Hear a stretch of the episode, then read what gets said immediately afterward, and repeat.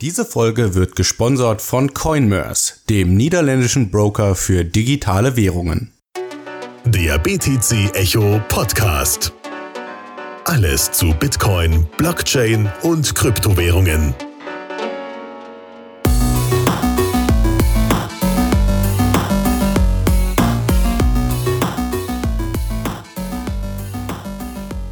Herzlich willkommen zum BTC Echo Podcast mit eurem Lieblingspodcaster Tech Team. Einmal mir, Alex und natürlich Phil. Hallo Phil. Hi Alex, na, wie geht's dir? Mir geht's gut. Wir haben ja heute ein super spannendes Thema wieder. Natürlich machen wir nur spannende Themen hier im Podcast, aber das ist so ein Thema, das wirklich alle Leute betrifft, auch vielleicht für die Zuhörer interessant sein könnte, die jetzt noch gar keine Kryptowährungen haben. Denn heute sprechen wir einfach nur mal ganz grob über OPSEC, beziehungsweise ausbuchstabiert heißt das Ganze dann Operational Security. Und darunter kann man sich ganz grob vorstellen, wie sicher bewege ich mich eigentlich im virtuellen Raum? Ja, kann man aber auch auf den echt äh, auf die echte Welt anwenden. Wie viel Informationen gebe ich von mir preis? Ähm, ja, male ich mir vielleicht eine Zielscheibe auf den Rücken mit manchen von meinen genau. Verhalten und so weiter und so fort. Man könnte es zusammenfassen als Diskretion im digitalen Zeitalter. So würde ich, wenn ich äh, gefragt werden würde, ähm, fasse OPSEC in einem kurzen Satz zusammen, würde ich so zusammenfassen. Ja, und vielleicht ein ganz schlechtes Beispiel für OPSEC am Anfang, wenn du äh, ja gerade zum Geburtstag einen neuen Ferrari geschenkt bekommen hast und dann auf Facebook schreibst mit Bild so, hey, hier ist mein neuer Ferrari gerade zum Ge Geburtstag bekommen. Ich fahre jetzt erstmal für zwei Wochen nach Ibiza auf, äh, zu, zum Urlaub. Das wäre ein Beispiel für sehr schlechte Operational Security. Zusätzlich hast du dann natürlich noch deine Sharing Settings auf Global. Ja, genau. Weil du möchtest ja nicht nur deinen Freunden von deinem Ferrari erzählen. Es geht dir ja auch schließlich darum, man könnte vielleicht sogar noch als besseres Beispiel ähm, Instagram nehmen, ja? Instagram. Wir alle stellen uns da. Instagram muss ich da muss ich mich ein wenig meine auch was meine Meinung betrifft outen ist ja schon ein wenig so eine ein Netzwerk von Narzissten. Ja, so man stellt sich halt da. Und wenn man da jetzt sagt, guckt mal neuer Ferrari, leider kann ich den die nächsten zwei Wochen nicht mit auf die Pizza nehmen, ist das vielleicht nicht die beste aller Ideen. Ja, und ähm, da merkt man auch schon, kann man durchaus beantwortet man da eine wichtige Frage. Ja, warum OPSEC? So ähm, es gibt ja immer wieder die Leute, gerade auch im Bereich der der Sozialkritik oder der Systemkritik gibt es dann häufiger die Leute, naja, ich habe nichts zu verbergen, wieso sollte ich etwas gegen das und das, gegen den und den Beschluss bezüglich, was weiß ich, dem Hessentrojaner, Staatstrojaner etc. haben, ja, oder gegen Backdoors und verschlüsselte Chats. Ich habe doch nichts zu verbergen. Das Problem ist, wir haben alle etwas zu verbergen. Eben unter anderem Nehmen wir das Beispiel wieder mit dem, mit dem, mit dem Ferrari. Richtig, ein Ferrari besitzen ist jetzt absolut nicht etwas, was, ähm, wo jetzt selbst ein strenger ähm, CDUler den dir dann sofort pfänden wollen würde oder so. Jedenfalls, äh, also äh, so, äh, so weit sind wir ja noch lange nicht, nicht wahr? Aber es gibt genügend Leute da draußen, die daran durchaus Interesse haben. Ja? Ähm, und deshalb ist OPSEC nicht einfach ein Thema für Hacker. Es ist auch nicht einfach ein Thema, was aufkommt, wenn man in, auf sozialen Medien unterwegs ist, auf Instagram oder so, sondern es ist für jeden von uns ein Thema. Es gibt ähm, immer wieder, es vergeht kaum ein Monat, in dem es nicht einen riesigen Data Breach gibt und selbst von sachlichen, nüchternen Seiten die Passwörter dann ihren Weg ins Darknet finden. Genau. Deshalb müssen wir uns alle drum kümmern. Ja, und das wird jetzt auch keine Folge, wo wir super äh, spezielle Tipps geben, wie man sich gegen alle möglichen Angriffe verteidigen kann. Beim Thema OPSEC ist es halt, also Operational Security nochmal, das ist einfach ein Spektrum und man kann halt auf der einen Seite des Spektrums sein, wo man alles mehr oder weniger öffentlich hat, im schlimmsten Fall auch noch die Bankdaten öffentlich hat, ja, also das wollte ja auch keiner, dass zum Beispiel die persönlichen äh, Bankzugangsdaten einfach öffentlich sind und jeder auf das Bankkonto zugreifen kann. Und auf der anderen Seite ist praktisch, dass man ja nicht mal einen Computer hat und sich einfach äh, ja gar nicht im digitalen Raum bewegt. Wir die meisten Leute von uns, und da zähle ich mich mit dazu, wollen irgendwo einen gesunden Mittelweg finden, wo man immer noch diese Bequemlichkeit hat, die man durch die digitale Welt äh, geschenkt bekommt, dass man zum Beispiel äh, Directions angeben kann, ja, ich möchte jetzt äh, zum Burgerladen XY geführt werden ähm, oder ich möchte mich mit meinen Freunden verbinden, aber ohne diese massiven Nachteile eben, dass, dass man das gleich der ganzen Welt mitteilt.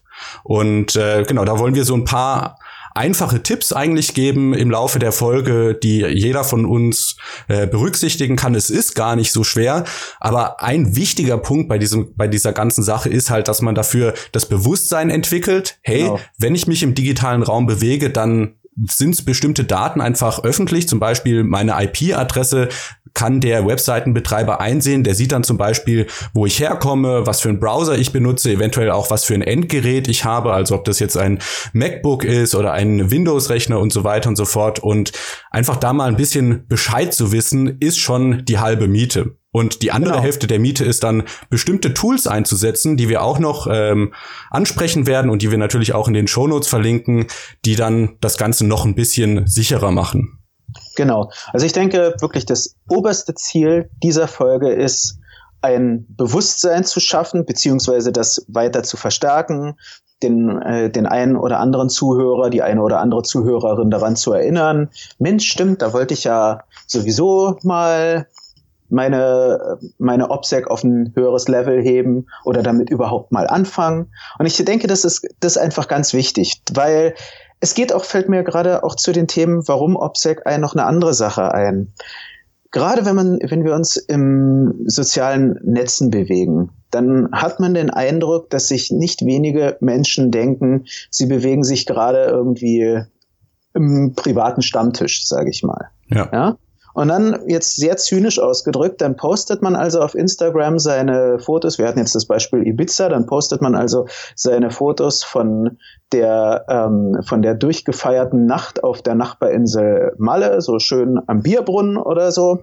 Ähm, und dann wundert man sich, wenn man auf Arbeit vom Vorgesetzten sehr schief angeschaut wird, weil man gesagt hat, man äh, macht eine Erholungskur. So.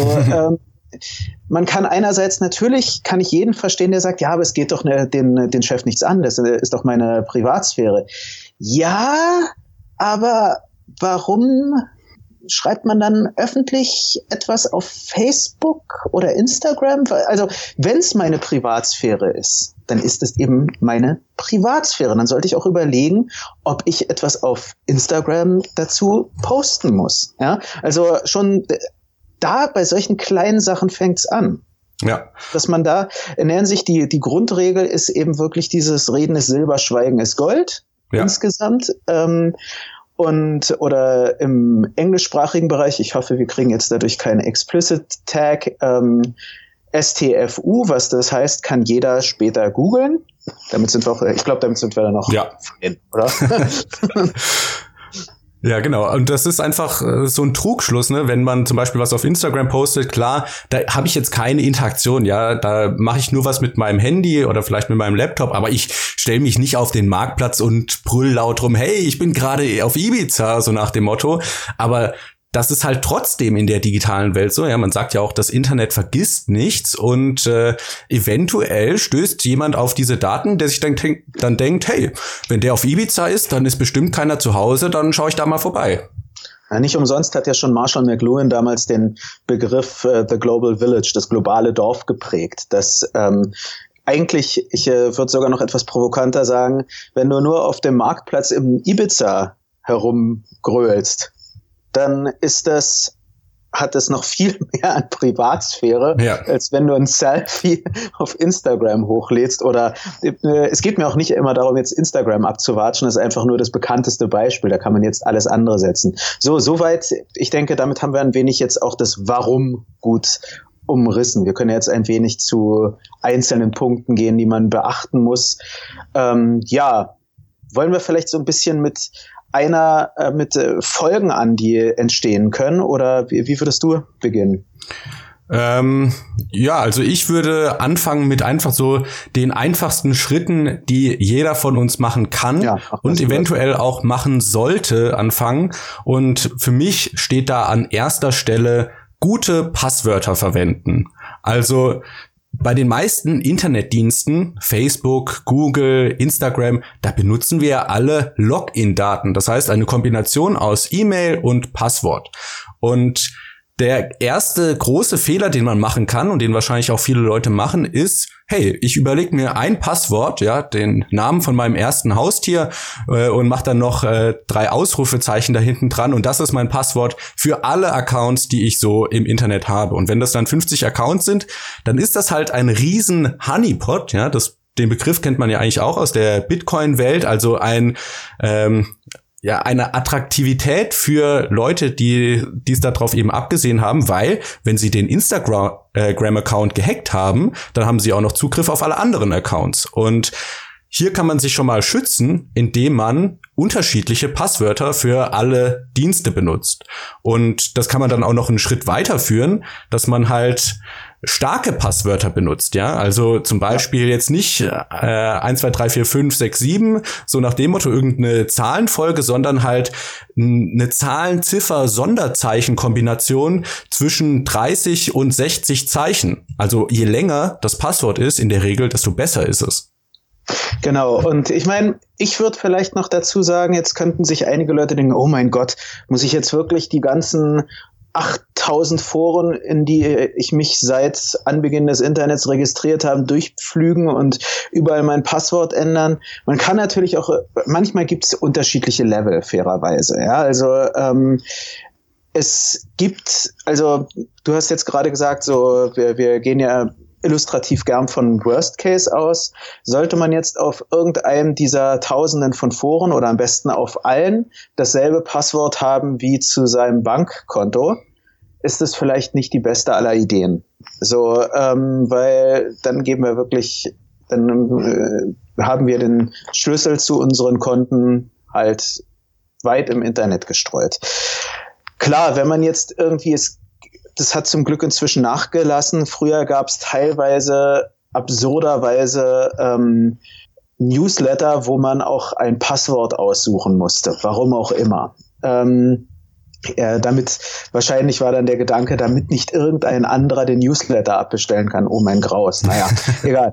Ähm, und bei solchen Sachen ja, wenn man da jetzt immer dasselbe Passwort verwendet, ja gut, das äh, dann ist das Schlimmste, was passieren kann, ist, dass man halt nicht mehr den, äh, den sicherlich tollen Newsletter von BTC Echo zum Beispiel bekommt. Drama. Gut, wir hatten das aber auch nie. gerade ein. Aber eben, da gibt's sicherlich auch ähm, Unterschiede, die man machen kann. Da sollte man also ein Feeling dafür gewinnen, sollte man sich auch fragen, was wäre, wenn die, wenn das Passwort herauskommen würde. Ähm, aber insgesamt stimme ich, äh, stimme ich äh, dir zu, Alex. Man sollte wirklich bei allen Passwörtern, also wenn man heute anfängt, wenn man heute den ersten Account anlegt, um es mal so auszudrücken, dann sollte man nicht ständig dasselbe Passwort nehmen, ja. sondern immer wieder neue. Dazu vielleicht auch noch eine andere Sache, auch mal ähm, für ähm, IT-Verantwortliche in Unternehmen so ein, eine ja, wie soll man sagen, eine Bitte oder, oder so, dass man das vielleicht implementiert. Ich kenne das von den Unternehmen, in denen ich bisher war, dass man alle ein bis drei Monate sollte man das Passwort ändern. Das wurde dann auch richtig vom System forciert. An sich keine schlechte Idee, dass man eben auch das sozusagen dieses Zeitfenster, in dem dieses, dieses eine Passwort gültig ist, dann, ähm, dann eben nur sehr begrenzt ist. Das Problem ist, wozu hat es bei den meisten Kollegen geführt? Es ist eine, es ist halt extrem nervig, wenn man jeden Monat sich ein komplett neues Passwort merken muss. Ja, ähm, und das hat dazu geführt, dass die Leute Passwort 1, Passwort 2, Passwort 3 dann äh, halt das Passwort eigentlich eben nicht geändert haben, ja. sondern nur eine Zahl hinten geändert haben. Was absurd ist. Das sind zehn Versuche, über die wir dann sprechen. Ja. Ähm, und in der Hinsicht wäre es auch jetzt für sowohl für den einfachen Mitarbeiter, der jetzt zuhört, oder die einfache Mitarbeiterin, wäre es immer wieder hilfreich, ähm, dass, äh, dass sie sich auch überlegt, nee, ich ändere, ich nehme wirklich ein neues Passwort, wenn diese Frist abgelaufen ist. Und für die Sicherheitsbeauftragte im IT-Bereich im Unternehmen, die sollte dann vielleicht auch ähm, es forcieren, dass man solche Dinge wie eben mein Passwort Strich eins, zwei, drei, dass das überhaupt, äh, dass das nicht möglich ist, sondern dass man wirklich ein neues Passwort nehmen muss. Ja. Und da ist jetzt natürlich der erste Einwand, was du auch gerade schon angesprochen hast. Ja, da muss ich mir die ganzen Passwörter merken. Nein, das muss man nicht. Also da gibt's natürlich eine Softwarelösung für dieses Problem, ja, und das nennt sich ein Passwortmanager. Das ist also ein Programm, was alle Passwörter von Google, Facebook, E-Mail-Adresse und so weiter gespeichert hat. Und man braucht sich nur noch ein Passwort zu merken. Das nennt sich das Master-Passwort. Das sollte natürlich sehr stark sein. Und dann muss man nur noch mit dem Passwortmanager praktisch sich Passwörter generieren. Man kann die beliebig lang machen. Man muss also gar nicht mehr selber seine eigenen Passwörter kennen, sondern man lässt das praktisch die Software übernehmen. Aber wichtig ist natürlich hierbei, dass man ein starkes Master-Passwort hat, weil wenn ich jetzt für den Passwortmanager 1, 2, 3, 4, 5 Passwort als Passwort eingebe, dann ist halt auch wieder, sobald diese Software komprimiert ist, weil da irgendwie Malware sich auf dem Rechner äh, festgesetzt hat, dann hat der Hacker natürlich auch Zugriffe auf alle Passwörter. Aber bei meiner Recherche bin ich auf eine sehr gute Internetseite ge gestoßen, die ich einmal in den Shownotes verlinke und ich sage die URL auch jetzt gerade. Das ist infosec 101.de. Also statt OPSec einfach Infosec, also Information Security und viele Punkte, die wir ansprechen werden, sind auch da aufgelistet. Und die geben zum Beispiel äh, Anweisungen, wie man sich Eselsbrücken bauen kann, dass ich ein kryptisch aussehendes Passwort mir durch bestimmte ähm, ja, Sachen merken kann. Das heißt, auch hier kann man sich irgendwelche Hilfestellungen geben. Und zum Beispiel ist es ja auch so, die Länge von dem Passwort spielt eine große Rolle. Ja, je mehr Ziffern äh, das Passwort ausmachen, desto höher ist die Entropie des Passworts. Das muss man sich so vorstellen, wenn ich ein Passwort von vier Zeichen habe, ein Hacker, der setzt sich ja nicht vor den Computer und tippt da jede mögliche Kombination ein, sondern der schreibt ein Computerprogramm oder lädt sich ein Computerprogramm aus dem Internet runter, was das automatisch macht. Und der Computer kann viel öfter raten, als das ein Mensch tun könnte. Und wenn der Computer nur vier Möglichkeiten ausprobieren muss, dann kommt er viel schneller auf die Lösung, als wenn er 60 äh, verschiedene Zeichen alle Möglichkeiten ausprobieren muss. Das heißt, hier kann man schon seine Entropie erhöhen, indem man einfach längere Passwörter hat und das sollten halt auch Passwörter sein, die man äh, ja die vielleicht jetzt nichts mit einem persönlich zu tun haben. Auch hier genau, kann man wieder einen Passwortmanager benutzen und natürlich auch, da musste ich gerade bei deinem Beispiel dran denken, nicht das Passwort auf ein Post-it schreiben und auf den Desktop kleben. Also das wäre dann auch schlechte Operational Security. Ja, oder das Passwort in einer Excel-Tabelle auf dem Rechner pflegen. Das wäre halt ja. auch ganz, ganz schlecht. Ähm, am besten noch die, eine Excel-Tabelle, die in der Cloud ähm, ja. dann geshared ist. Das wären, das wären wirklich die Ansätze, die sollte man absolut nicht nehmen. Ähm, ja, ich finde es auch gut, was du jetzt gerade gesagt hast. Es sollte auch äh, neben dem Fakt, dass es ein längeres Passwort sein sollte. Also ähm, ich glaube, was äh, ähm, Leute immer raten, ist so ab zwölf Zeichen ist es, ähm, ist es äh, aktuell recht safe. Da sollte man auch ein bisschen aber immer am Ball bleiben. Ich meine, Computer werden zurzeit nicht schlechter. Ja, also Moore's Law ist immer noch nicht komplett gebrochen worden oder so. Also es gibt da immer noch gutes Aufwärtspotenzial, sage ich mal.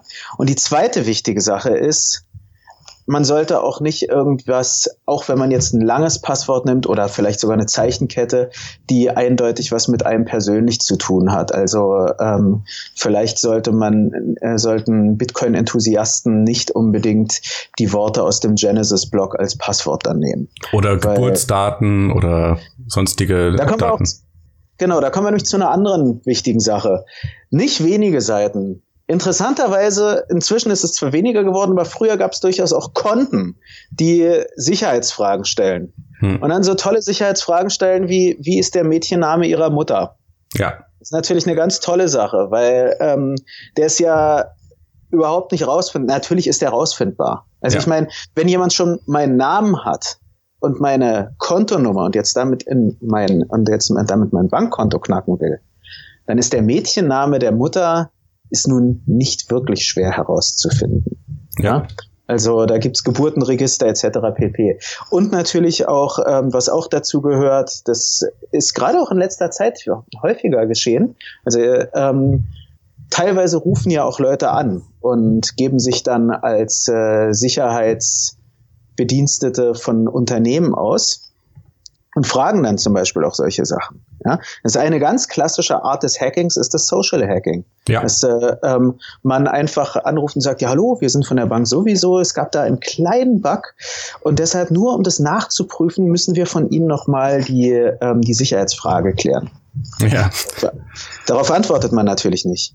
Ja. Also ähm, mal, äh, mal ganz davon abgesehen, dass ähm, ich hatte jetzt ein paar Mal solche Anrufe und ähm, zum Glück drei Kreuze drauf wirken die sowieso immer so shady, wenn man dann hört, dass die Qualität katastrophal ist, dass die Leute absolut nicht danach klingen, als würden sie wirklich für diese und jene Bank oder so arbeiten. Und natürlich kennt man auch seine eigene Bank. Ja? Also es gehört ja auch ein wenig zur Operational Security, dass man ein Feeling dafür hat, von wo können überhaupt solche Anrufe kommen. Ja. Oder von wo kann eine E-Mail kommen mit der Aufschrift Payment required.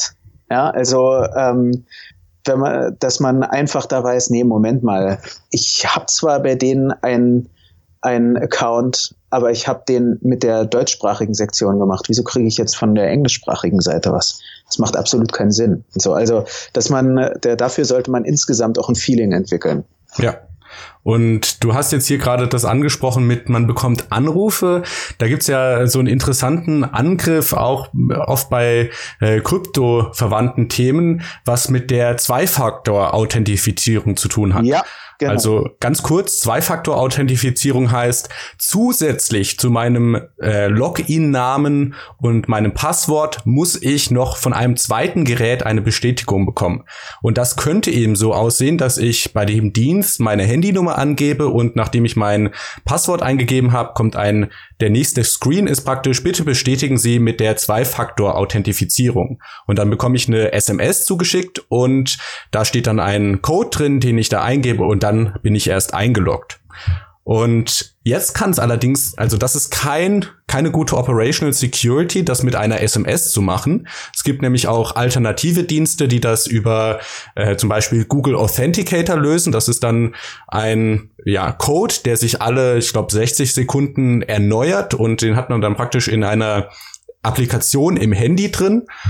Ähm, das Problem bei der SIM-Authentifizierung ist, dass die SIM-Karte einem weggenommen werden kann. Sie kann geswappt werden, heißt das, auf eine andere SIM-Karte. Und der Angriffsvektor ist ganz ähnlich wie den, den Phil gerade beschrieben hat. Und zwar sieht das so aus, der Angreifer ruft bei dem Telefonprovider an, den man hat, äh, keine Ahnung, bei äh, T-Mobile und sagt dann, hallo, ich bin der Herr so und so, ich habe leider mein Handy verloren, könnten Sie bitte meine Telefonnummer von meiner ursprünglichen SIM-Karte auf eine neue SIM-Karte übertragen? Und Jetzt ist natürlich ganz klar, wenn da der äh, Service-Dienstleister, also der, der da am Callcenter sitzt, den Angriff nicht kennt oder er ist unter Zeitdruck und muss seine Anrufrate niedrig halten, dann kann es halt sein, der macht das einfach, ohne jetzt da wirklich zu wissen, dass, dass die Person man gar nicht selber ist, mit der er da spricht. Und zur Folge hat das dann, dass der Angreifer die Zwei-Faktor-Authentifizierung halt auf seine neue SIM-Karte bekommt, auf sein Gerät, kann sich dann damit einloggen und äh, kann zum Beispiel von einer Kryptobörse die Bestände abziehen. Genau. Deswegen, also hier merke ich mir zumindest einfach überall, wo es geht, keine Zwei-Faktor-Authentifizierung über SIM-Karte machen, sondern immer lieber die OTR-Lösung nehmen, also zum Beispiel mit Google Authenticator. Genau. Genau. Ähm, auch wenn da natürlich sollte man auch am Ball bleiben. Es gab da auch schon einige ähm, einige Kritikpunkte, dass ähm, dass es da zumindest Möglichkeiten für Security Breaches gibt. Also auch da, wie gesagt, es geht jetzt auch nicht darum, ein Gefühl der Paranoia zu entwickeln, sondern ein Gefühl der Besonnenheit, der, dass man da einfach auch ein bisschen mal am Ball bleibt. Gibt's da, also man darf ja auch nicht vergessen, die Zwei-Faktor-Authentifizierung via SMS, als die aufkam, war die eine unglaublich feine Sache. Das war ein ganz, ganz wichtiger Schritt. Ähm, Und jetzt ist aber halt nun mal an der Zeit, dass man einen Schritt weiter geht. So ganz plump ausgedrückt. Ja, also eben in Richtung Google Authenticator. Und es kann natürlich sein, dass irgendwann ein nächster Schritt kommen muss. Ja, also ähm, der, nur das sozusagen auch das, wie wir auch am Anfang gesagt haben, wir werden keine endgültig gülten, äh, geltenden Patentregelungen hier präsentieren können, weil die kann es nicht geben, weil natürlich auch die, äh, die, die Black Hat Hacker schlafen halt auch nicht. Ja, oder zum Beispiel, wenn man jetzt Google nicht vertraut, da gibt's auch andere Applikationen, die genau diesen Dienst erfüllen. Da sollte man in der Regel vielleicht drauf schauen, dass die Projekte ihren Quellcode veröffentlichen, dass der Open Source ist, einfach weil das nochmal so eine zusätzliche Sicherheitsgarantie eigentlich ist, dass die da jetzt keinen Schindluder mit den Codes betreiben. Ähm, und generell auch bei zum Beispiel Passwortmanagern sollte man auch lieber sich vorher im Internet informieren, was ist das überhaupt für eine Software, bevor man sich da irgendwas runterlädt, weil im Zweifelsfall hat halt der Passwortmanager dann alle Passwörter und wenn dahinter jemand mit ähm, ja zwielichtigen Motiven steht, dann kann der sich natürlich auch in die jeweiligen Accounts einloggen. Genau. Wir werden dazu aber auch noch ein paar Links in die Shownotes machen. Ich sag jetzt nur mal vorneweg, es gibt ein ganz gutes Projekt, das heißt KeyPass, K-E-E pass.info. Die haben Implementierungen für alle möglichen Betriebssysteme und für ähm, die Mobile-Plattform. Also das wäre jetzt zum Beispiel eine Open-Source-Variante, die tatsächlich auch schon battle-tested ist. Genau.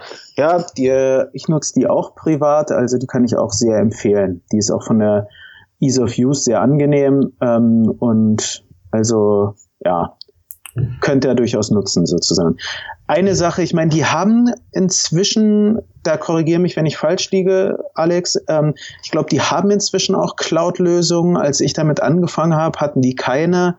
Das war natürlich ein bisschen dann, ähm, sage ich mal, ein Stolperstein oder so. Ähm, ich persönlich fand es aber auch nicht so schlimm, weil ähm, ist, ich habe KeyPass halt dann wirklich und nutze ich auch immer noch in erster Linie für die wirklichen High-Security-Passwörter. Und die möchte ich auch eigentlich auch nicht via Cloud überall hin mitschleppen. Also da bin ich dann etwas paranoider. Ja, ja, zu Recht auch so. Es gibt äh, eine ganz interessante Lösung, die funktioniert so ein bisschen wie deterministische Wallets. Also der, das Schlagwort Master-Passwort klingt ja schon so ein bisschen wie Master Seed, was wir alle von den Bitcoin-Wallets kennen, also diese Zeich äh, die Wörterfolge, aus der man seine Wallet erstellen kann. Und eine ähnliche Lösung gibt's eben auch für Passwörter.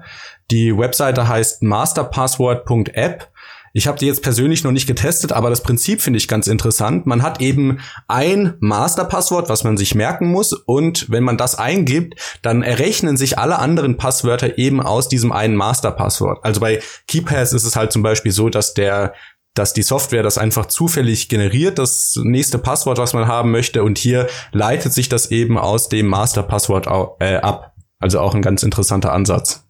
Ja, genau. Genau. Ja, das ist auch interessant. Das äh, werde ich mir nämlich auch mal dann ansehen. Ich habe mich jetzt gerade gefragt, ob das dann, ähm, was dann der, die, der Algorithmus dahinter ist. Aber das würde jetzt den Rahmen sprengen. Das, äh, das werde ich mal für mich privat ein wenig überprüfen, sozusagen. Ja. Ja. Ähm, okay. Ja, du wolltest was sagen? Ja, ich wollte zum nächsten Punkt kommen, wie man sich ja. im Internet schützen kann geht auch wieder in die Richtung einfach so ein bisschen Bewusstsein haben und zwar geht's um Phishing. Ja, also das ist eigentlich ein Angriffsvektor, wo ein Angreifer dir eine Website vorgaukelt, die aber gar nicht die tatsächliche Website ist, auf der man landen möchte. Und das Problem ist jetzt halt, wenn ich auf dieser gefischten Webseite meine Login-Daten eingebe, dann greift der Angreifer sie einfach ab geht auf die tatsächliche Webseite und loggt sich dort ein und kann dann da alles Mögliche machen. Und das ist der wichtige Punkt eigentlich, den man benutzen kann, um sich dagegen zu wehren, ist die URL, also den Link, den man in seinen Browser eingibt, nochmal zu verifizieren. Beziehungsweise, wenn man auf äh, einen Link in der E-Mail hat, dann kann man da mit der Maus normalerweise äh, drüber hovern und dann wird einem angezeigt, wo der Link als nächstes hinführt, wenn man da drauf geht. Und die, der wichtige Punkt dabei ist jetzt, dass man die URL von rechts nach links liest, also eigentlich umgekehrt umgekehrt. Und das Wichtige ist jetzt hier, was vor dem ersten Forward Slash steht. Weil kluge Angreifer konstruieren ihre Domains und ihre URLs halt so, dass die schon irgendwie ähnlich aussehen. Keine Ahnung, äh, da steht dann irgendwie iCloud drin, aber dann steht vor dem .com oder .de oder so halt noch mal eine andere Domain. Das heißt, das ist eigentlich ein ganz klarer Phishing-Attempt und auf solche Seiten sollte man lieber nicht gehen und auch schon gar nicht seine Passwörter eingeben. Da vielleicht auch noch eine andere Sache. Ähm ist auch in letzter Zeit häufiger über die sozialen Medien nämlich zu sehen, dass ähm, also auf Facebook oder auf Twitter irgendwelche reißerischen Stories geshared werden, die auf den ersten Blick danach aussehen, als würde das im Wall Street Journal oder in ähnlichen renommierten Magazin sein. Und wenn man darauf klickt, dann kommt man auf irgendwelche sehr dubiosen Seiten. Und ähm, da geht's eigentlich um etwas Ähnliches. Da versuchen die dann teilweise im Hintergrund dann Phishing zu machen. Also gar nicht mal, dass die jetzt irgendwelche Sachen direkt von dir dann, also dass man, dass du dann direkt was eingeben musst, sondern dass dann Malware auf deinem Computer installiert wird oder ähnliches.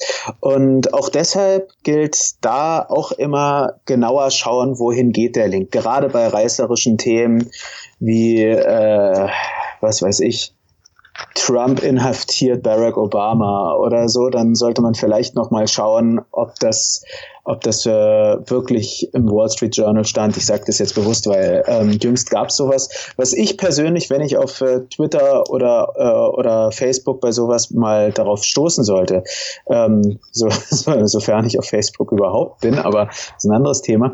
Ähm, dann schaue ich mir auch die Kommentare dazu, eigentlich als erstes sogar an, weil Gottlob sind da viele Nutzer dann doch sehr angenehm und schreiben dann äh, sofort hin, ja, äh, Achtung, Phishing-Link. Ja. Und ähm, deshalb auch da eben besonnen im Internet unterwegs sein. Ja, und da noch ein Punkt dazu, was auch in die gleiche Richtung geht. Man kann sich ja Software aus dem Internet herunterladen keine Ahnung, der Rechner ist irgendwie langsam, dann gebe ich ein, wie mache ich meinen Rechner wieder schnell und klick dann auf den erstbesten Link und lad mir dann irgendwie so einen Disk Cleaner für meinen Computer runter, ja. Da sollte man sich auf jeden Fall vorher informieren, was für eine Software man sich da überhaupt auf den äh, Rechner holt, ob man der vertrauen kann, ja, dann gibt man einfach den Softwarenamen und das Stichwort Review dahinter ein. Und im Zweifelsfall sollte man sowas halt unterlassen, weil es kann halt gut sein, dass man sich nichts ahnend äh, Malware auf den Computer holt, einfach weil man äh, ja seinen äh, Rechner schneller machen wollte und äh, ruckzuck hat man da einen Keylogger installiert, der alles äh, dokumentiert, was man so eintippt und der würde dann natürlich auch Passwörter, Seed Phrases und sonstiges mithorchen. Genau. Also sprich, da sollte man äh, dann auch vorsichtig sein. Da kommt man natürlich auch zu einem Punkt, den man da auch ansprechen kann. Ähm, ladet euch auch Dinge wie ein Virenscanner oder ein Programm, womit man nach Trojaner oder Malware suchen kann, runter. Ähm, klar, ich meine, unter Windows gibt's Windows Defender, das ist schon mal ein guter Anfang, aber gegebenenfalls sollte man da auch einen Schritt weitergehen, dass man einfach mal, gerade wenn man weiß, dass man in, dass man in der Vergangenheit doch recht häufig auf seltsamen Seiten unterwegs war, sei es, weil man reißerischen News gefolgt ist, sei es, weil man, weil man eben Dinge kostenlos kriegen wollte und deshalb auf äh, eben Kinox, TO oder ähnlichen war, sollte man vielleicht nochmal sicher gehen, sagen wir es mal so. Ja, und natürlich das gleiche wie für den Disk Cleaner gilt auch beim Antivirenprogramm, dann natürlich sicherstellen, dass das ein renommiertes Virenprogramm ist, ja nicht irgendwie ähm, das Billigste nehmen oder das Kostenlose nehmen, was halt als erstes kommt, sondern da lohnt es sich halt tatsächlich mal, wenn es zehn Minuten sind, sich darüber zu informieren, was für eine Software das ist. Und ich würde sagen, im Zweifelsfall lohnt sich das auch da ein bisschen Geld in die Hand zu nehmen, wenn man dann weiß, die Lösung, die ich dann habe, ist tatsächlich eine Lösung und nicht tatsächlich das Problem, was ich mir dann einhole, weil im Nachhinein ist es halt immer sehr ärgerlich, wenn dann auf einmal die Operational Security gescheitert ist und keine Ahnung, die man ist aus den eigenen Konten ausgeschlossen oder auf einmal hebt jemand Geld vom eigenen Konto ab. Ähm, Richtig. Da, dann ist es zu spät. Deswegen die Vorsicht sollte man auf jeden Fall im Vorhinein haben. Genau. Und ähm, da kann man auch noch ergänzen, nicht nur darauf äh, schauen, was man für eine für ein Malware-Sicherheitsprogramm, äh, Anti-Malware-Programm natürlich ähm, oder Virenscanner runterlädt, sondern woher nehme ich den? Ja, also da sollte man natürlich von den Unternehmensseiten der renommierten Unternehmen direkt gehen und nicht irgendwie ähm, über irgendwelche Drittquellen das machen. Genau, die dann, die dann noch so in der Installation mit einem versteckten Häkchen noch irgendwelche Toolbars installieren und so weiter. Genau. Also da sollte man auf jeden Fall vorsichtig sein. Gut, ich denke, ein weiterer Punkt wäre, ähm, du hattest jetzt Phishing angesprochen und natürlich ganz interessant ist auch, ähm, was ja zum Phishing ein wenig dazugehört sind und zu Malware sind Programme, die von deiner Festplatte Informationen lesen wollen. Und da könnte man natürlich auch überlegen, wie kann man derartigen Programmen die Arbeit etwas erschweren. Ja, oder und, gar unmöglich machen sogar. Ja, ich bin ein Freund von Understatement. okay. Aber nee, also un, äh, möglichst unmöglich machen kann. Man kann es ja auch so Möglichst unmöglich, das finde ich gut. ah, sehr schön, stimmt. Möglich, möglich. Eine schöne Doppelung. Ähm, nee, und in der Hinsicht, da kommen wir nämlich zu einem nächsten Punkt, dass man über eine Verschlüsselung der eigenen Festplatte nachdenken sollte. Und ja. dafür gibt's ja inzwischen. Ich meine, das ist jetzt auch nicht etwas, wo man das Rad neu erfinden muss oder wo man unheimlich viel Geld ans Bein binden muss. Ähm, beispielsweise auf dem Mac gibt's diese Möglichkeit ohnehin ja. ähm, über FileVault. Und derartige äh, Dinge sollte man auf jeden Fall dann auch verwenden. Damit schützt man sich, auch wenn man eben mal durch, was weiß ich, ein Pop-up-Fenster oder ähnliches dann auf eine blöde Seite gekommen ist oder so. Ja, oder wenn einem der Rechner geklaut wird. Das ist natürlich auch ein großer Angriffsvektor. Ja, jemand bricht zu Hause ein und äh, nimmt dann die Computer mit und setzt sich dann bei sich selber zu Hause hin und versucht die dann in aller Ruhe da auszubeuten. Wenn die Festplatte verschlüsselt ist und das Passwort nicht zur Hand liegt, also nicht am Desktop geklebt ist, dann kann man eben mit der Verschlüsselung das für den Angreifer, ja, da müsste der vielleicht mehrere Jahrhunderte rechnen, bis er da an die Daten kommen würde und das macht es dann natürlich auch möglichst unmöglich. Genau. Und wie gesagt, auf dem Mac äh, gibt's FileVault, was ihr in den Sicherheitseinstellungen findet. Äh, und für Windows gibt's BitLocker. Die Links dazu werden wir natürlich auch in den äh, Show Notes machen, dass ihr da euch ein bisschen informieren könnt. Und was ich auch noch ganz wichtig finde, das äh, sollte man auch nicht vernachlässigen, ist Backups erstellen. Also es gibt ja zum Beispiel diesen bekannten Angriffsvektor, dass ein Hacker eigentlich einfach selber die eigene Festplatte verschlüsselt. Das heißt, der macht das für einen. Aber der Nachteil ist dann, der sagt dir dann, bitte überweis so und so viel Bitcoin auf folgende Adresse in den nächsten zwei Wochen, sonst siehst du deine Daten nie entschlüsselt wieder. Und wenn man jetzt ein Backup hat, dann kann man sagen, ja gut, ähm, da mache ich halt meinen Rechner einfach wieder platt und spiele den vom Backup neu ein. Wenn man die Daten nur auf dem eigenen Computer hat, dann ist man halt da dem Hacker ausgeliefert. Das heißt, einfach Festplatten sind sehr günstig, kriegt man eigentlich unter 100 Euro. Ich habe mir beim letzten Black Friday eine für 4 Terabyte für 80, 90 Euro gekauft. Da geht nice. auf jeden Fall viel drauf und ähm, dann ist man da einfach auf der sicheren Seite. Genau, also das sollte man auch auf jeden Fall machen. Ähm, eben wichtig dabei auch Backup auf eine externe Festplatte. Ja, es gibt auch die Cloud-Backups etc. Aber auch da ist wieder die Sache, ich meine, wir, äh, die, ich denke mal 99 Prozent unserer Zuhörer sind, äh, sind Krypto-Freunde und in der Hinsicht kommen wir dann auch eben zu Dingen wie, ähm, na, ähm, Don't Trust Verify etc. Und deshalb sollte man da vielleicht nicht so viel Vertrauen in die Hände eines externen Cloud-Anbieters dann geben, der, dem man dann vertrauen muss, dass dort kein Data Breach geschieht. Genau. Da können wir kurz das Thema Cloud auch ansprechen.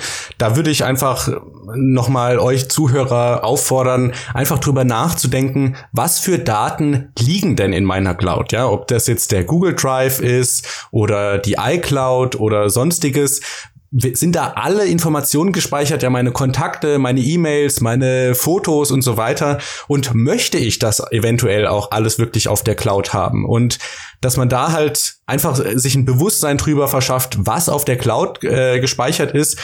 Der ein oder andere wird sich noch ein paar Jahre zurückerinnern können, als so viele Nacktbilder von ähm, Celebrities geleakt wurden. Das war letztendlich äh, deren eigene Schuld, ne, weil die diese Bilder auf der Cloud gespeichert haben und die Cloud dann eben von einem äh, Angreifer gehackt wurde. Ja, vielleicht hatten sie schwache Passwörter, vielleicht haben sie die Sicherheitsfragen ehrlich beantwortet. Ja, zum Beispiel der Mädchenname der Mutter. Und ich meine, gerade bei Berühmtheiten ist das ja super einfach, weil die ja sowieso schon Personen des öffentlichen Lebens sind, da die Fragen herauszufinden. Deswegen einfach mal drüber nachdenken, was für Daten liegen auf der Cloud, müssen die tatsächlich auf der Cloud äh, liegen und im Zweifelsfall lieber runternehmen.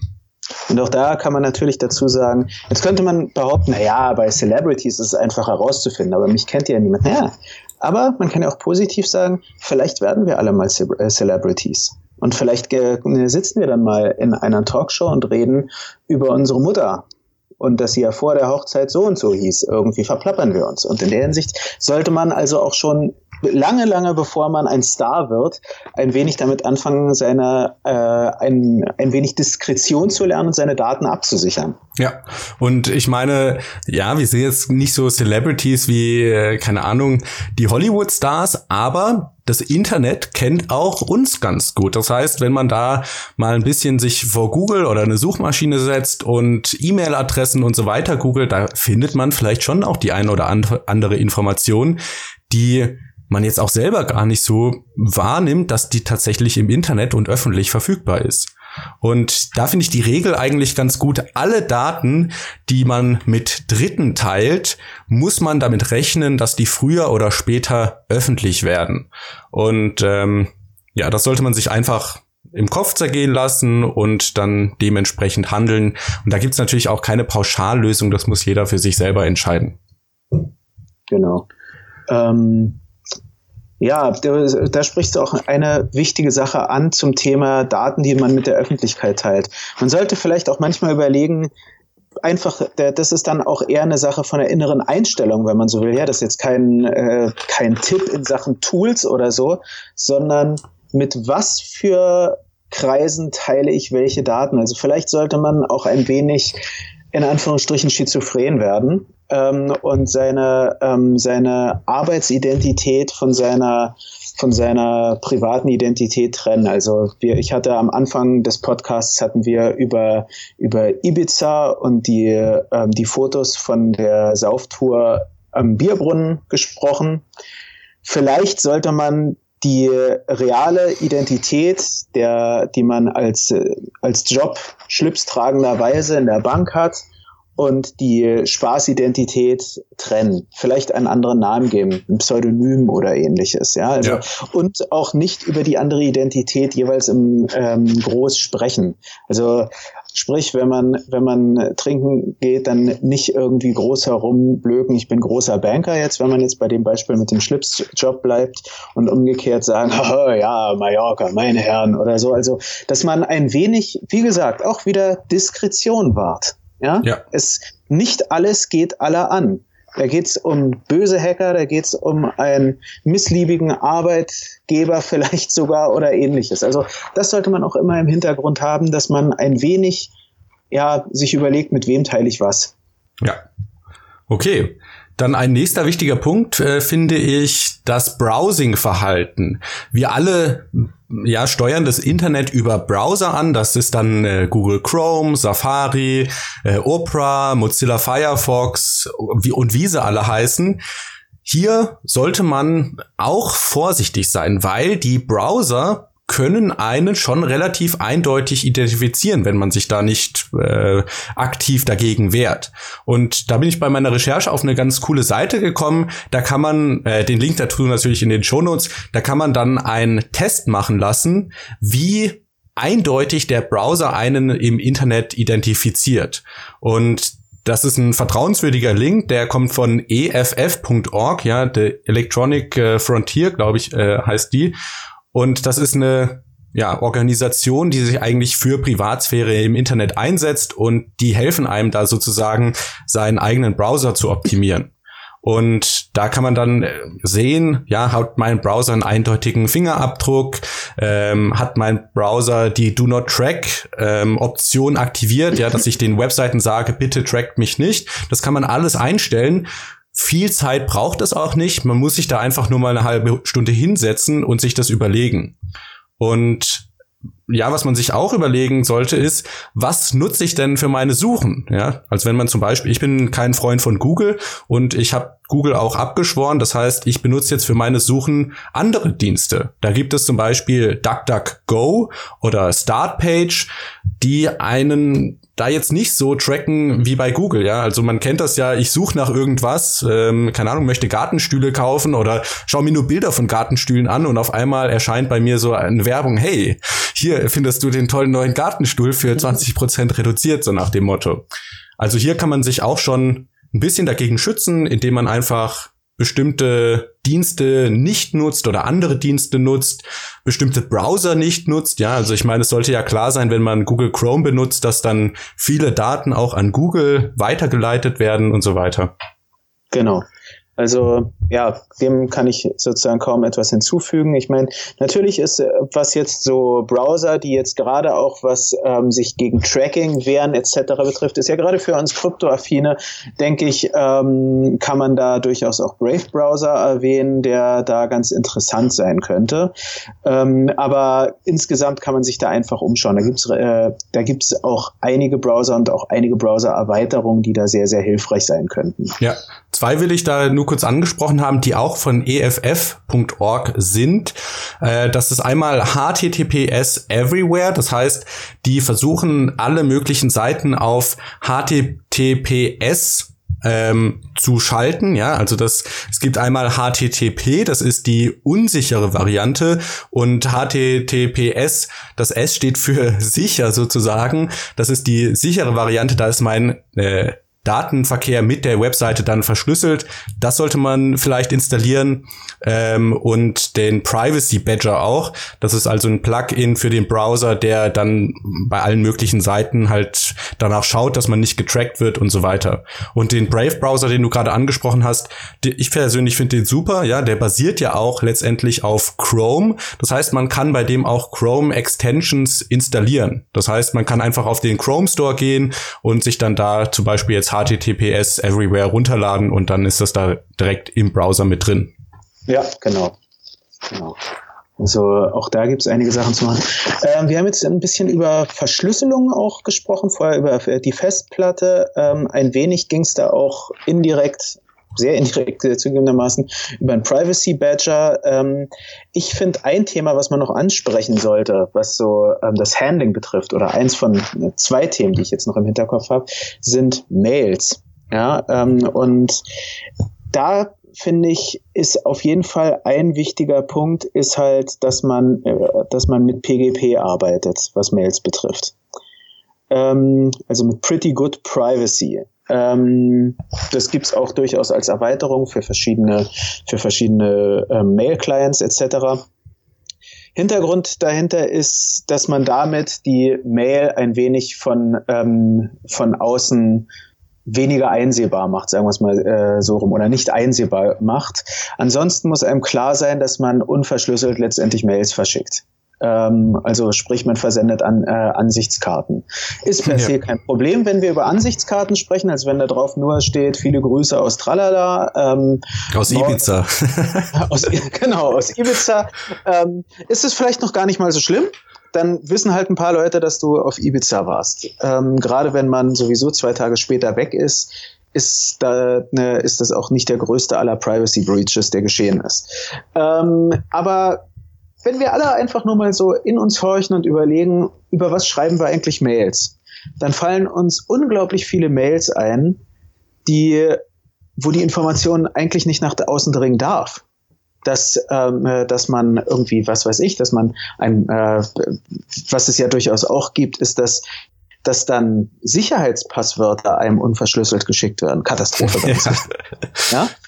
Ähm, fairerweise nicht umsonst steht in derartigen Mails auch immer drin, ändern Sie dieses Passwort sofort. Ja, also ähm, dann ist es zwar ja von außen einsehbar und das ist schon mal sehr, sehr schlecht, aber immerhin weisen die darauf hin, sieh jetzt dieses Passwort, was wir dir auf einer Ansichtskarte geschickt haben, nicht als die absolute Sicherheit an, sondern nutzt dieses, um ein eigenes Passwort zu erstellen.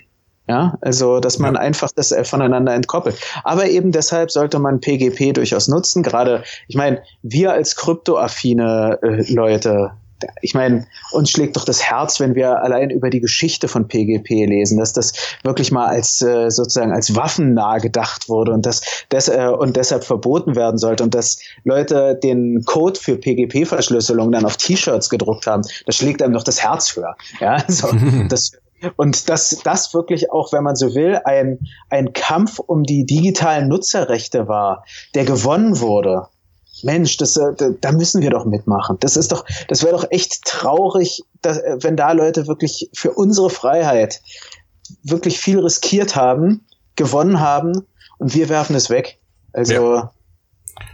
Ja, also ich finde, PGP gehört schon so ein bisschen zu den fortgeschrittenen Methoden, um sich zum Beispiel ähm, ja nicht so auffällig zu machen, äh, ist aber auf jeden Fall ein Blick wert. Ja, da kann man mal ein YouTube-Video schauen, wie richte ich mir denn meinen eigenen PGP-Schlüssel an ein und einfach die Möglichkeit zu haben, auf einem 100% sicheren Weg mit anderen Personen zu kommunizieren, finde ich schon äh, lohnenswert. Für alle Leute, die äh, jetzt nicht sich damit auseinandersetzen können oder wollen, gibt's natürlich auch hm, Applikationen, die ähnliches machen. Zum Beispiel ähm, auf, auf dem Handy und auf Desktops gibt's den Messenger Signal der auch von Edward Snowden empfohlen wird, der einfach Nachrichten standardmäßig verschlüsselt. Der einzige Nachteil ist jetzt halt, also für die Leute, die es wirklich ganz privat haben wollen, da muss man sich mit der Telefonnummer registrieren, die ja auch schon eigentlich viele Informationen über einen selber preisgibt. Aber eben alle Kommunikation, die über Signal stattfindet, ist mit so einer asymmetrischen Verschlüsselung ähm, ja, verschlüsselt und kann deswegen nicht von Dritten eingesehen werden. Genau. Und äh, was ich auch noch ganz interessant fand, das wus war mir auch gar nicht so bewusst, ähm, bevor ich den Podcast hier recherchiert habe, aber natürlich der selbst wenn man jetzt mit einem PGP-Schlüssel den Nachrichteninhalt verschlüsselt, der Sender, Empfänger und der Betreff auch sind ähm, äh, nicht verschlüsselt, ja, also die sind nicht von dieser PGP-Verschlüsselung betroffen. Das heißt, auch hier sollte man vielleicht einfach diese Achtsamkeit haben. Ich sollte vielleicht nicht in den ähm, Betreff Passwort. genau, genau das reinschreiben, was tatsächlich dann drin ist, sondern vielleicht keine Ahnung irgend, irgendwas, ja. Also Katzenbilder zum Beispiel. Genau. Re Doppelpunkt Private Key. Ja. das sind dann hier die guten Betreffs, die man dann schreiben kann. Ähm, ja, nee, das ist ein guter Punkt, den du ansprichst. Ich würde eine Dimension, was PGP betrifft oder allgemein eben so einen privaten Schlüssel, den man dann verwendet, noch ähm, betonen. Das kann einem auch in einer anderen Hinsicht helfen. Mit dieser, mit diesem Key, mit dieser Verschlüsselung kann man auch nachweisen, dass ich es war, der was geschickt hat. Ja, also das kann, das kann auch was ganz Interessantes sein. Wenn Leute im eigenen Namen was schreiben oder so, das würde ich da nur noch auch als weiteren Gedanken ähm, ja. zu diesem Themenkomplex hinzufügen. Es geht da nicht nur darum, Sachen abzusichern, sondern auch um dieses Stichwort Self-Sovereign Identity, dass man wirklich ein, ein mündiger Bürger im digitalen Netz wird. Ja, und das ist übrigens ganz interessant, wenn es jetzt zum Beispiel an, an so ein verwandtes Kryptothema geht, die Identität von Satoshi Nakamoto. Ja, da gibt's ja diesen äh, Craig Stephen Wright, der behauptet, er wäre Satoshi Nakamoto und die Community als solche fordert eben genau diesen Beweis. Ja, wenn du denn Satoshi bist, dann unterschreib doch einfach eine Nachricht mit dem Private Key von Satoshi. Und das Tolle ist jetzt eben, keiner kann diesen Key fälschen, ja. Den muss tatsächlich das muss natürlich äh, der authentische Key sein, sonst kann keiner die echte Signatur äh, erstellen und andere Leute können natürlich auch mit ihren Programmen prüfen, ob die Signatur authentisch ist oder nicht. Ja, genau. Also ich meine, klar, da, gut, das würde jetzt äh, vom Hunderten ins Tausendste führen. Ähm, es gab doch jetzt vor einigen Monaten diese Causa dass Craig Wright mit einer, äh, mit einer Signature aus alten Tagen etwas getan hat oder so. Ähm, aber wie gesagt, das wird jetzt vom Hundertsten ins Tausendste führen. Natürlich muss man auch sagen, die, ähm, die, die Kehrseite des Ganzen ist, sollte man einen solchen Schlüssel verlieren, wird man vielleicht nicht mehr nachweisen können, dass man, man selber war. Ja, ja? also deswegen auch hier ein Backup. Ja, genau. Also ich meine, da kann man ja ähm, ich sozusagen meine eigene Meinung zu der Causa Wright mal hinten angestellt, ist natürlich, sollte, sollte jene Person, die meint, Satoshi Nakamoto zu sein, den Key aus was für Gründen auch immer verloren haben, hat er ein Problem. Dann hat er so eine der wichtigen Möglichkeiten eines Nachweises verloren. Ja, wobei bei dem Thema Craig Wright fällt mir noch ein, wir haben ja am Anfang gesagt, äh, Reden ist Silber, Schweigen ist Gold. Und äh, wenn man sich das Verhalten von Satoshi Nakamoto über die Zeit anschaut, der hat sich da ja eigentlich super dran gehalten. Also die Operational Security von Satoshi Nakamoto war ja so gut, dass bis heute, ja, äh, keine Ahnung, fast zehn Jahre später seine Identität immer noch unbekannt ist. Das heißt, ja. da bricht der Craig Wright eigentlich schon die erste Regel. Da fand ich übrigens was sehr interessant. Ich hatte ähm, einen Freund von mir, ist, ähm, der wohnt, äh, der, der wohnt in Asien an sich. Der ist jetzt äh, mal wieder zu Besuch in Berlin, was mich sehr freut. Und der ist halt aus Japan an sich. Ähm, und äh, de, dem habe ich halt, der ist, der ist ein No-Coiner, wie man ja so schön sagt. Und dem habe ich dann von der Causa Satoshi Nakamoto erzählt. Und er meinte dann zu mir, ja, Satoshi Nakamoto ist in Japan so ein Name wie Paul Müller. Und das fand ich ganz interessant. Also, weil ähm, das ist ja auch wieder, da kommt man auch wieder zu OPSEC. Es gibt ja dann die ähm, immer wieder solche äh, weirden Theorien, dass ein Solotoshi Satoshi Nakamoto ist, weil der Name klingt ja schon so ähnlich. Dann gibt's manchmal auch irgendwelche Anagrammtheorien oder Dorian Nakamoto ist natürlich da auch so ein, ähm, da so ein wichtiges Thema. So, man sucht dann immer noch solchen Hinweisen und äh, eben man könnte natürlich aber auch diese These wagen, dass dieser Name deshalb gewählt wurde, weil er eben in Japan sowas ist wie hier Paul Müller oder sonst irgendein banaler Name, der, der, ähm, also nichts gegen irgendwelche Paul Müllers, die zuhören an der Stelle, sondern man kann es sogar so rum ausdrücken, die haben, was OPSEC betrifft, einen riesigen Vorteil über jedem Einzelnen von uns, der einen einzigartigen Namen hat. Ja. Weil Alex hatte jetzt vor kurzem auch ge gesagt, ja, so zum Thema eigene Namen im Netz suchen, was man da für Informationen findet. Jemand, der Paul Müller heißt, da kann es sehr gut möglich sein, dass man da zu Tausenden von anderen Paul Müllers im Netz was findet, aber nicht zu einem selbst oder dann ja. auf Google-Seite 185 vielleicht. Ja, also das ist ein riesiger Vorteil. Ja. Also für die werdenden Eltern gebt euren Kindern banale Namen. Damit die Entropie erhöht wird. genau. Okay, also ein letzter Punkt habe ich noch, was man eigentlich relativ leicht implementieren kann, um sich ein bisschen äh, mehr zu schützen, um seine Operational Security zu erhöhen. Und zwar ist das einfach ein VPN zu benutzen. Ein VPN, das steht kurz vor Virtual Private Network und letztendlich, was es heißt, ist, ich habe einen Anbieter, mit dem ich mich verbinde und ich gehe praktisch über den Anbieter auf die Internetseiten, die ich besuchen will. Das kann zum Beispiel hilfreich sein, wenn man verstecken will, wo was die eigene IP-Adresse ist. Ja, also es gibt ja nicht wenige Webseiten, die sagen, hey, in deinem Land kannst du diesen äh, dieses Video nicht schauen oder sonst irgendwas. Und zum Beispiel mit einem VPN kann man das eben umgehen, weil der dann auf einmal so tut, als ob man aus Kanada kommen würde und Kanadier hätten Zugriff auf diese Webseite. Oder natürlich auch einfach, wenn man nicht möchte, dass Internetseitenbetreiber sehen, woher man kommt und so weiter. Also da würde ich äh, den Zuhörern ein VPN ans Herz legen. In den meisten Fällen ist es so, dass die was kosten, aber ähnlich wie bei der Antivirensoftware würde ich sagen, das ist so eine der Investitionen, die sich sogar lohnen wird.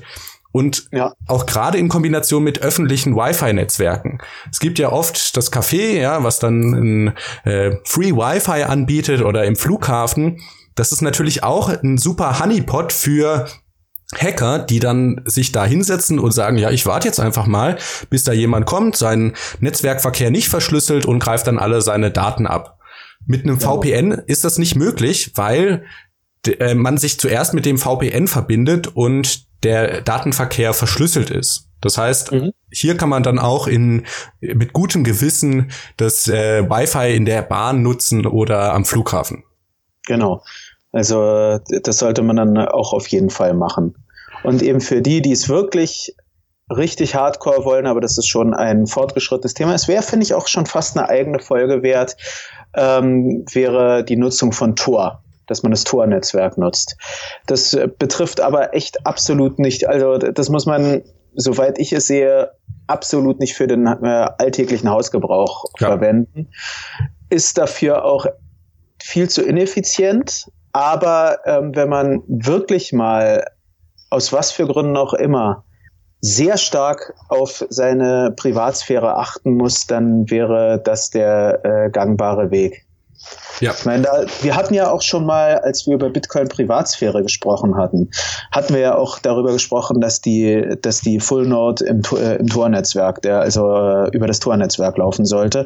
In der Hinsicht ist es eben auch da mit diesen, ähm, mit, mit den Kryptothemen sehr verbunden ähm, bei Dingen wie eben Geld, sprich, ich meine, wenn wir eine Full Node offen für alle zugänglich haben, dann haben wir damit auch wieder ein Honeypot geschaffen. Dann wissen nämlich die Leute, wenn sie unsere IP-Adresse kennen, ach ja, Mensch, da ist ja eine Full Node mit Massen an Kohle irgendwo in sonst wo. Ja, ähm, das wäre ein ganz, ganz schlechter Ansatz und deshalb sollte man auch an Dinge wie VPN oder Tor dann noch denken. Ja, vielleicht noch ein Wort zu VPN. Ähm, man sollte sich auch hier informieren, was für ein Anbieter man da benutzt, weil es ist natürlich ganz klar, wenn ich allen Datenverkehr über den VPN laufen lasse, der VPN-Anbieter aber selber nicht vertrauenswürdig ist, dann, dann habe ich immer noch nichts gefunden. Also da sollte man sich dann auch ja, dann nicht äh, jeden x-beliebigen VPN-Anbieter zu eigen machen. Na, da kommt man von, wirklich vom Regen in die Traufe im Zweifelsfall. Ja. ja. Also und auch deshalb sollte man gerade bei kostenlosen viermal nachdenken, warum ist der kostenlos? Ja. So, wie machen die ihr äh, Geld? Ja, wie machen die ihr Geld? Ich meine, natürlich da, ich möchte auch nicht über alle kostenlosen da jetzt pauschal meckern, weil ich kenne die jetzt auch nicht alle oder so. Also kann es auch echt sein, dass das einfach No-Profit-Organisationen no sind, die auf andere Weise dann zu Geld kommen, durch, durch Consulting zum Beispiel oder so. Das mag sein. Aber ähm, wenn es wenn es darauf keine eindeutige Antwort gibt, dann kann es sein, dass da jemand ähm, dass da jemand wirklich eine wunderbare Möglichkeit sich schafft, an Daten ranzukommen. Ja. Okay. Also das waren so die wichtigen Punkte eigentlich, die jeder von uns machen kann, um seine Privatsphäre, seine Operational Security zu erhöhen, denke ich. Ähm, Ah, was ich vielleicht noch ansprechen wollte, ich habe bei meiner Recherche ein paar tolle Seiten gefunden. EFF.org habe ich schon angesprochen. Es gibt aber auch prism-break.org, die so ja die Standarddienste eigentlich auflisten, ja aller Gmail und äh, keine Ahnung Instapaper und Pocket für Bookmarks und so weiter. Da gibt's auch bei vielen Sachen Alternativen, die eben eine Art Privatsphäre wahren, die ähm, ihre Dat die die Daten der Kunden nicht direkt weiterteilen und so weiter, kann man sich mal anschauen. Die Link dazu packe ich natürlich auch in die Show Notes. Fantastisch, sehr schön. Also ja, äh, ja, da muss ich auch offen gestehen, gerade was Prison Break betrifft, habe ich auch ein bisschen noch Hausaufgaben zu machen. Ähm, also da werde ich wahrscheinlich heute auch den Samstag ein wenig verbringen, da mein System zu optimieren. Ja, ich denke, äh, wir haben jetzt auch schon eine gute Stunde. Hast du noch irgendwelche abschließenden Worte für die Zuhörer? Ähm, nur be prepared and STFU, aber viel mehr auch nicht. also ja, achtet auf Diskretion. Ich denke, das ist auch, wenn man das sich irgendwie verinnerlicht, diesen, einfach diesen Gedanken der Diskretion, dass das wirklich die Kernvoraussetzung für eine Privatsphäre ist. Also sprich, dass Privatsphäre auch bei mir beginnt, dass ich die nicht einfach immer von externen Services fordern kann. Und dass ich eben auch an mir arbeiten muss, nicht alles preiszugeben. Dann, dann ist es schon mal eine, ein, eine gute Grundlage und schafft das richtige Mindset, weil dann wird man auch überlegen, wie verhalte ich mich im Netz, was für Tools gibt es im Netz etc. pp. Genau. Und äh, nicht vergessen, ihr seid letztendlich für euch selber verantwortlich. Ja, wenn ihr euch nicht um eure Operational Security kümmert, dann macht's keiner. Und gerade wenn ihr ähm, Bitcoin haltet oder sonstige Kryptowährungen, da zählt ja auch das Sprichwort Be Your Own Bank. Und ich meine, eine Bank hat ja auch nicht Tag der offenen Tür und jeder kann in Vault rein spazieren und sich da bedienen. Äh, die haben natürlich auch Sicherheitsmaßnahmen und ich denke, das Gleiche muss für User in der Kryptowelt äh, gelten, dass da auf, ein, auf der einen Seite das Verständnis da ist, vor was schütze ich mich überhaupt, äh, was, äh, wann äh, gebe ich da Informationen von mir preis und halt auch schon erste Schritte einzuleiten, das auf ein Minimum zu halten, dass nicht ja jeder alles mitlesen kann. Genau, sehe ich auch so. Ja, und in dem Sinne, wie gesagt, passt auf euch auf gerade wenn ihr im Netz unterwegs seid. Wenn ihr Fragen, Anregungen oder Kommentare habt, könnt ihr euch an uns über podcast.btcecho.de wenden oder einfach in unseren Discord kommen. Und ich meine, da sind Alex und ich sowieso fast Dauergäste und dementsprechend könnt ihr uns da auch direkt Fragen stellen. Ja, Genau, ich denke, das war ein super Schlusswort. Wir sehen uns auf dem Discord-Server und dann wünsche ich euch eine gute Zeit und bis zur nächsten Folge. Bis dann, tschüss. Tschüss. Diese Folge wurde gesponsert von Coinmers, dem niederländischen Broker für digitale Währungen. Alles, was das Kryptoherz begehrt, findest du auf btc-echo.de. Bis zum nächsten Mal.